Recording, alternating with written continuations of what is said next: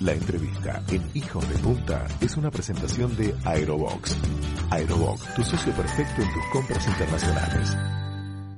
Situada entre China y Rusia, la despoblada República Popular de Mongolia tiene el árido desierto de Gobi al sur, estepas en toda la región central y montañas al norte y al oeste con picos nevados.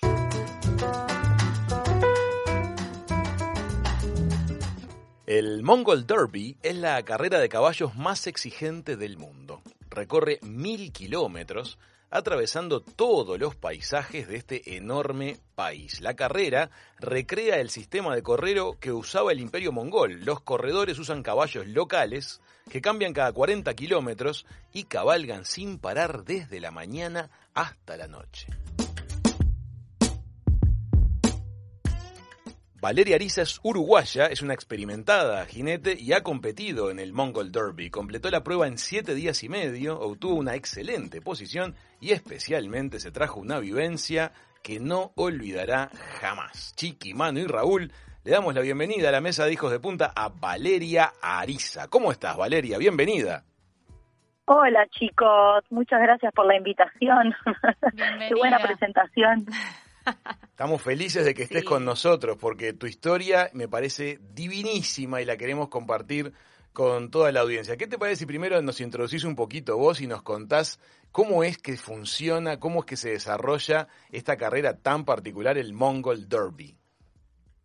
Bueno, como no, es una, una carrera que mm, va por la edición número 11, fue el año pasado, 11 o 12, o sea que no hace tantos años que existe. Eh, es una organización eh, inglesa eh, que realiza esta, esta carrera una vez al año y sí está catalogada como la carrera más larga y difícil del mundo según récord Guinness. este, así que es, es sobre, además de ser larguísima, porque mil kilómetros es como irte a caballo de Montevideo a Florianópolis más o menos. Increíble además de larguísima, es, es, durísima. es durísima por el terreno, por la geografía, por el clima, este, por, por, porque tenés que saber un poco de supervivencia también, por la cantidad de horas al día que, que estás arriba del caballo. Eh, es como hacer una maratón, este, un día tras el otro, muchos días, muchos días seguidos. Este, y tenés que tomar decisiones todo el tiempo eh, porque estás vos con, con un caballo en, en, en, en este derby, además montás 30 caballos en la carrera, entonces todo el tiempo, o sea, vos estás, te vas cansando cada vez más, pero los caballos son frescos, para la gente que es de caballos puede entender la complicación de eso, porque son caballos de carrera, eh, allá son, se les dice que son semisalvajes, entonces todo el tiempo tenés que estar tomando decisiones y, y, esas decisiones se te empiezan a nublar en un momento, cuando te empiezas a cansar. Claro. Este, entonces, bueno, la cabeza es, es también un, factor como fundamental para poder terminarla. Eh, así que nada, sí, es, un, es una experiencia muy completa de todo punto de vista. Vamos a justamente ahora salir un poquito de lo que es el ámbito deportivo, porque creo que gran parte de la riqueza de, de la vivencia que has tenido en esta carrera pasa también por el contacto que vas teniendo a lo largo de toda la, travesía con los distintos pueblos nómades y los campesinos que este, de alguna manera te vas encontrando por el camino. ¿Cómo es eso de que uno como que viaja en el tiempo cuando cruza Mongolia? Ah, sí, es impresionante. Este, ellos creo que deben ser uno de los pocos lugares en el planeta que todavía mantienen su forma de vida bastante originaria, digamos. Em, en el campo mongol, eh, para empezar, te, te choquea a la vista eh, el que no haya alambrado. No ah, claro. Em, entonces, es como todo el paisaje, son kilómetros y kilómetros y kilómetros y kilómetros de naturaleza totalmente virgen, porque eh, no, ellos no, no tienen propiedad privada, si bien hay algunas ciudades, y la capital, Ulaanbaatar, es una ciudad bastante cosmopolita, eh, salís de ahí y, y el campo es, es, eso, es una, de una vastedad, digamos, lo que ves es todo la estepa verde, bueno, si vas en verano, ¿no? Porque en invierno es todo nieve, Claro. pero no, no hay propiedad privada. Entonces no hay límites.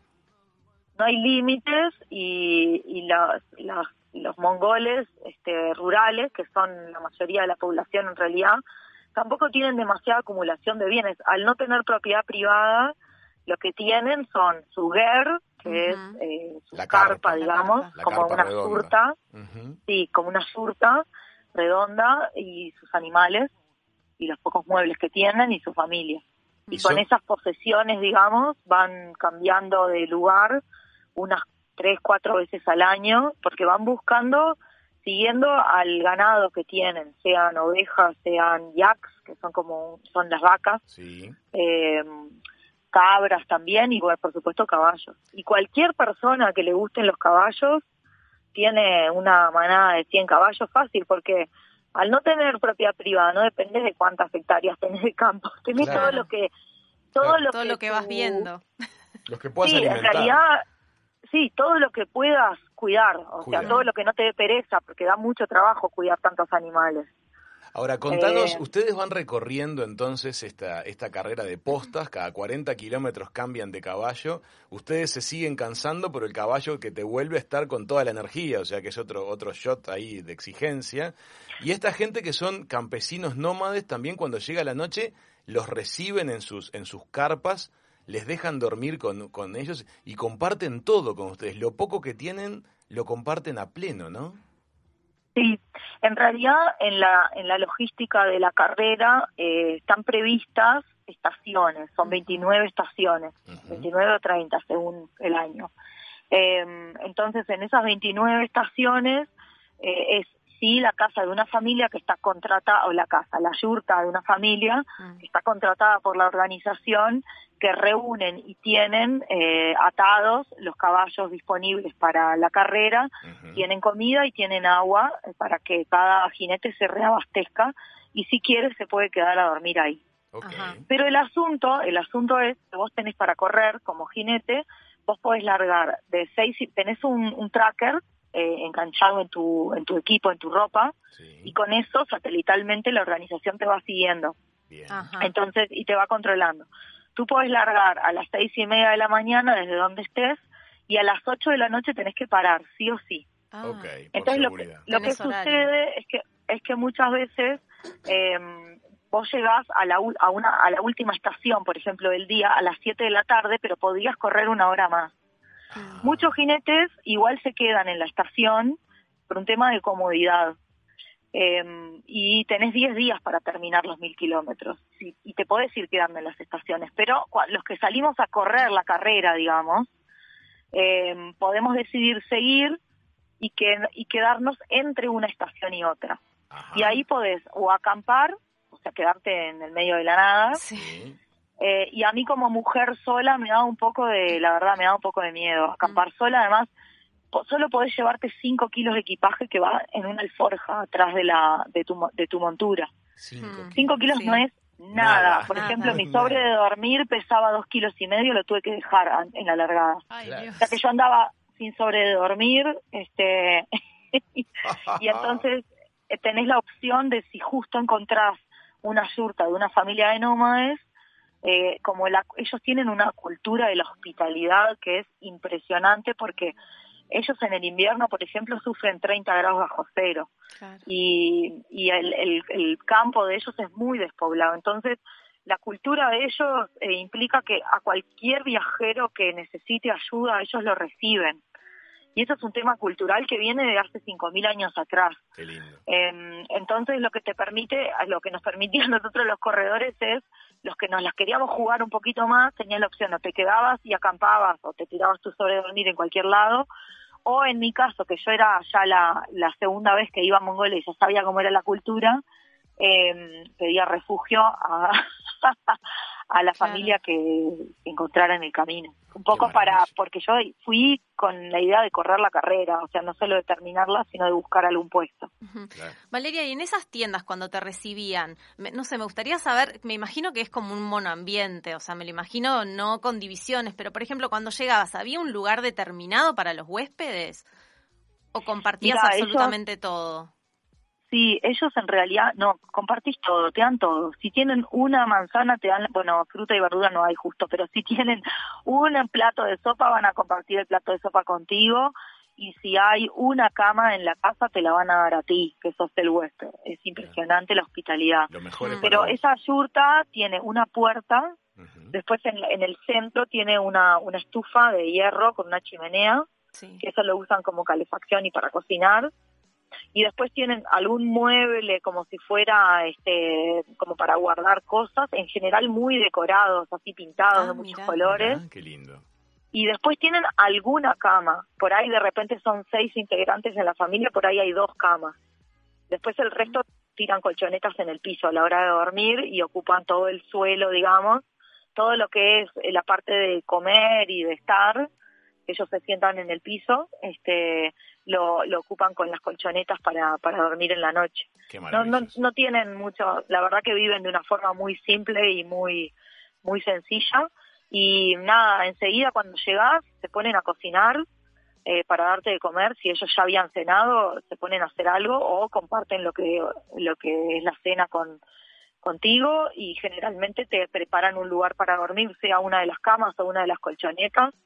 Este, y nada, imagínate, yo mongol no hablo, Claro. pero Todo por señas. Claro, pero te entendés espectacular porque son, te sentís como en un lugar como si fueran latinos, porque son súper familiares, súper abiertos, muy expresivos con el cuerpo, Mirá. te abrazan, te besan, te, qué lindo. Qué lindo. Es como una Estamos gran a- familia. son divinos. Estamos hablando de Sí, comunidades que, que tienen comportamientos que se vienen manteniendo de la misma forma desde hace miles de años, porque esos Sí, son, sí, son sí. nómades y no han cambiado su forma de vida desde tal vez periodo de- de- del imperio mongol. Te quiero preguntar Sí. justamente respecto de este Pero tema, pará, que te ¿cómo entró la tecnología cosa. en eso? Quiero eso, te quiero aclarar una cosa, Raúl. Sabes que eh, eh, así como vos decís que están como viven como hace 5.000 años atrás, ellos, como estuvieron bajo el régimen soviético durante muchos años, recién hará 20 años que, que son un país totalmente independiente, eh, tienen un sistema educativo eh, de escuelas pupilas en todo el, en todo el campo. Vos no sabés el nivel cultural que tiene. Ah, Al punto que es de los pocos países en el mundo que yo voy y digo soy de Uruguay y me dicen, ah, Sudamérica. O sea, Claro, Ubican. ubican, sí. Brutal. no solo ubican, o sea, realmente tienen un nivel cultural impresionante. Entonces no es que son unos brutos. Y como Claro. son escuelas rurales, entonces los Es niños en, en la temporada de invierno eh, hacen pupilo porque Están el clima no pupilos por, Claro. por el clima, no se pueden volver a la casa. Claro, y en verano sí van con la familia y siguen el sistema nómade, pero en invierno están pupilos en las escuelas rurales. Exacto, y es más, muchas veces la familia, para ellos la familia es re importante. Ajá. Las familias que tienen niños en edad escolar, en invierno, se hacen el esfuerzo de quedarse y mudarse, no en el pueblo, pero a pocos kilómetros de la escuela para poder irlos a buscar el fin de semana. Ah, y contame una cosa, son ¿es, divinas. es un sistema laico? ¿Es un sistema de educación este obligatorio Sí. también? Sí, el- el- la, la, la escuela y el liceo son, la escuela es obligatoria, el liceo no sé, para ellos es re importante la, la, la educación universitaria, Mirá. tienen fondos y todo, y a las familias ahorran muchísimo para mandar a los jóvenes. Bueno, yo conocí dentro de estas yurtas que fui, que, con las que me quedé, como era verano, habían estudiantes que estaban de vacaciones visitando a sus abuelos, por ejemplo, o sea, una médica, otra veterinaria. Ah, qué maravilla, qué maravilla lo que estás Impresionante. contando. Profesionales universitarios con la familia eh, campesina, Sí. nómade en el medio de la nada y van a Sí. visitar. Es brillante. Y contame una cosa, Sí. este, ¿hay cobertura celular? ¿Hay tecnología? ¿Qué, ¿Cómo se mueve ese asunto? Ellos con los celulares están al lado de China, entonces todo eso llega. Ajá. Este, están entre China y Rusia, pero ta- toda la parte de lo que es la tecnología china llega. Los celulares sí, a full como acá. No en todos lados hay señal, este, pero ellos hoy por hoy te diría que estratégicamente también van armando las las las yurtas donde en un lugar alto donde tengan señal. Ah, mira. Lo que sí es cómico porque el celu- es cómico porque el celular eh, trabaja como teléfono fijo, porque claro, eh, tienen que buscar la señal, entonces está colgado de uno de los palos que sostiene la yurta adentro. Como una Entonces antena. no lo usan Claro. móvil. Está como ahí, ¿viste? Y hay que ir hasta ahí. ah, son cómicos. Bueno, decís la palabra selfie y corren todos atrás. Se Me muero. Decime una cosa, ¿por qué se habla de caballos semisalvajes? Eh, y bueno, porque para empezar que ellos utilizan los caballos, o sea, los, los usan eh, y tienen contacto más que nada solo durante el verano, y el verano de ellos son tres meses. el, resto de los meses esos caballos están sueltos, en manada. ¿A menos 50 grados? Sí. Son una maravilla genética. Sí, son, son de los considerados de los caballos más rústicos y más duros este, del mundo, incluso son una de las razas originarias. ¿Y son, este, cómo los doman? ¿Son muy ariscos, muy difíciles de domar? Mira, diferente a lo que yo pensaba, este, yo había ido a Mongolia, fui, fui ya tres veces. Y, cuando fui para la carrera era la segunda vez. La primera vez que había ido, eh, había tenido caballos como que son de uso, de los que llamamos nosotros acá de paseo, ¿no? Que son, bueno, este, seleccionados justamente mansitos como para que cualquiera pueda andar. Eh, y, me resultó este, un poco difícil algunas cosas de adaptarme porque por ejemplo ellos utilizan una rienda en algunas en algunas zonas utilizan una rienda sola solo la rienda izquierda. Y bueno este es, es un poco diferente la doma no es tan terminada tan detallista como la de acá eh, o como la del resto del, del, del mundo digamos. Pero pero son caballos que cuando me encontré en la carrera, que usábamos caballos de carreras, había de todo, pero la mayoría de los caballos eran caballos de carreras. Ellos son fanáticos de los caballos en Mongolia. Es como eh, las carreras de caballos en Mongolia es como el fútbol acá. Todos saben, todos opinan, todos tienen el mejor caballo. Em, y, bueno, pero todo es bastante rústico y yo eh, la verdad que fui con un poco de miedo. Mm. Eh, porque tal, los caballos como que no tienen boca, ¿viste? Esa tiene la fama de que vos querés parar y no paran. Y cuando empecé a experimentar estos caballos de carrera, sí es cierto, eh, ellos paran donde ellos quieren, pero no tenés contra qué darte, porque no hay alambrado. Claro, claro, Entonces, es como que no era tan peligroso, ¿viste? Y empecé a disfrutar de una libertad. O sea, y, pude, pude experimentar el andar a caballo a todo lo que da sin miedo de darte contra nada, porque no tenés nada contra lo que te vas a dar, porque es todo muy abierto. No solo es la nada. Ni hay alambrados, no hay nada, es la No hay nada, o sea, no hay nada. Tenés montañas y tal, pero digo, el caballo eso realmente es su territorio. O sea, yo lo que hice fue, bueno, eh, más o menos iba manejando, iba con un, tenés que ir con un GPS, iba controlando que no me fuera demasiado de la línea del GPS que el GPS me iba marcando y después eh, dejar que el caballo me enseñe cómo pasar todos los terrenos que había que pasar, ¿viste? Porque fue como un trabajo en eh, equipo, digamos. Totalmente. Vos y el caballo. Totalmente, totalmente, totalmente. y solo sí. ¿Y qué te dejó? Vos, por ejemplo, hoy te acostás a dormir, ¿soñás con esto? Porque debe ser una ah, experiencia de una potencia Sí, a nivel personal también. Claro, te tiene que mover todos los esquemas. ¿Cómo, cómo lo, cuando volviste al, digamos, al mundo más civilizado, ¿no te dan ganas de volver de inmediato a ese, a ese contexto de máxima libertad, de trotar y trotar sin fronteras? Sí, la verdad este que, que sí, es como, es una experiencia muy, muy, muy profunda, difícil de, de, de resumir eh, uno, yo por lo menos en mi caso, traspasé todas las barreras que creía que tenía. Ah, los miedos. todas, desde los miedos hasta que las pasé, ¿no? Pasé, pasé una cantidad de veces miedo. Eh, el hecho de poder este, sentir esa libertad y esa soledad, pero desde el lado positivo, ¿no? eh, Porque yo viajé, por ejemplo, durante cuatro días totalmente sola, sola, sola, sola. y están este, los videos tengo, hice, grabé, filmé todo con una GoPro y subí todos los videos a, YouTube. están en mi canal de YouTube. Y, nada, hay algunos momentos que, que, que wow, ¿no? Que, estoy realmente en el medio de la nada, sola, sola, sola, sola. Este, y nada, eso, eso te hace crecer como persona un montón. Y después como persona de caballos, no solo como amazona o como jinete, también el hecho de poder este, experimentar lo que son los caballos más en su naturaleza mm. y sin tanto control, ¿no? Sin, sin realmente formando un equipo con el caballo en cuanto a la velocidad que ellos querían poner y también muchas veces cómo traspasar algunos terrenos y un montón de cosas más, o sea, cosas anecdóticas muy cómicas y cosas muy profundas, como decir, bueno, yo qué sé, eh, por ejemplo, siento que el caballo está un poco cansado, lo dejo que haga lo que quiera, que respire un poco, me dieron ganas de hacer pis paro, me bajo a hacer pis, el caballo se pis conmigo a la misma vez, me subo y sale, ¡chium! de vuelta. No, impresionante.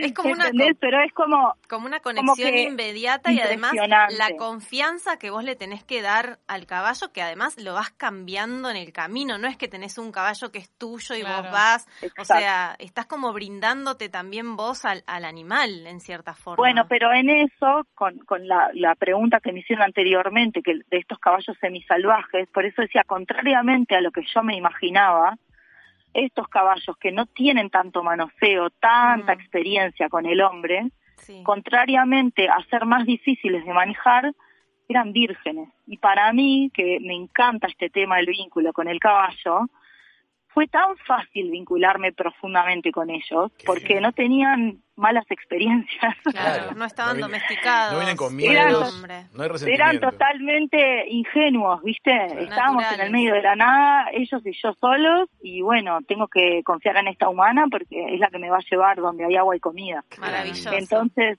mm. eh, entonces para mí fue muy, muy fácil, de verdad, este nada, vincularme de una manera muy, muy profunda con ellos, aunque compartí con algunos solo tres, cuatro horas. Claro. Claro. Me encantó. Valeria, ¿cómo viene la cosa? ¿Vas a volver para Mongolia, sea aunque sea como turista? No sé si te vas a hacer de vuelta a los mil kilómetros. Habla con tanto amor que yo creo que se está, por tomar un avión ni bien. Te enamoró. El lugar te enamoró. ¿Vos sabés que, vos sabés que Mongolia es, es, es una cosa que, que la gente que va vuelve, porque eh, te, te, te conmueve, ¿viste? Te conmueve, te toca mucho el, el corazón y el, el, alma y yo qué sé.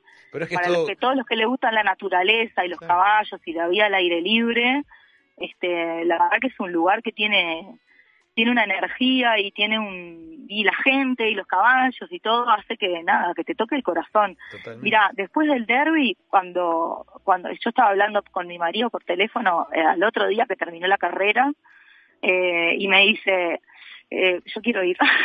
claro, quiero ir. Es que todos queremos ir, Ahora nosotros queremos ir. Estamos todos averiguando a ver el primer vuelo.